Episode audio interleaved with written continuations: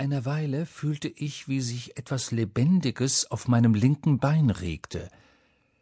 Es bewegte sich sachte über meine Brust vorwärts und kam bis fast an mein Kinn.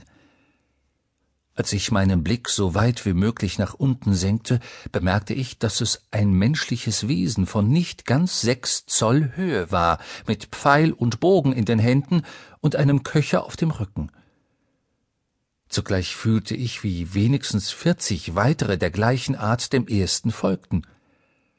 Ich war äußerst bestürzt und brüllte so laut, dass sie alle erschrocken zurückliefen, und einige von ihnen, wie mir später berichtet wurde, verletzten sich durch den Fall, als sie von meiner Seite zu Boden sprangen. Sie kamen aber bald wieder. Einer von ihnen wagte sich so weit, dass er mein ganzes Gesicht übersehen konnte, erhob voller Bewunderung seine Hände und Augen und rief mit schriller, doch deutlicher Stimme Hekina de Gul die anderen wiederholten die gleichen Worte mehrere Mal, doch damals wusste ich noch nicht, was sie bedeuteten. Die ganze Zeit befand ich mich, wie der Hörer wohl glauben mag, in einer sehr unbehaglichen Lage.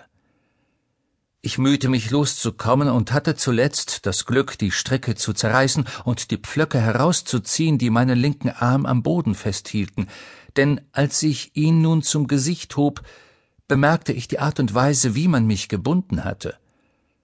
Mit einem kräftigen Ruck, der mir heftigen Schmerz verursachte, lockerte ich gleichzeitig die Stricke, die mein Haar auf der linken Seite festhielten, ein wenig, so dass ich gerade imstande war, meinen Kopf etwa zwei Zoll zu drehen.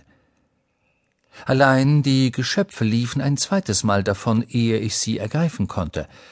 Daraufhin erhob sich ein lautes und sehr schrilles Geschrei, und nachdem es verhallt war, hörte ich, wie einer von ihnen laut Tolgophonak rief, und sogleich fühlte ich, wie mehr als hundert Pfeile auf meine linke Hand abgeschossen wurden und mich wie lauter Nadeln stachen. Ich bemühte mich von neuem loszukommen, und sie schossen noch eine Salve ab, die größer als die erste war. Einige von ihnen versuchten, mich mit Speeren in die Seite zu stechen, zum Glück aber trug ich ein Wams von Büffelleder, das sie nicht durchbohren konnten.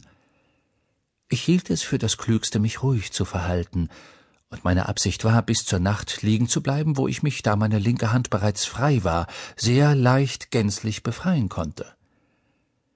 Was die Einwohner betraf, so glaubte ich mit gutem Grund den größten Armeen, die sie gegen mich führen konnten, gewachsen zu sein, wenn die Soldaten alle von der gleichen Größe wie das Geschöpf wären, das ich gesehen hatte. Allein das Schicksal entschied anders über mich.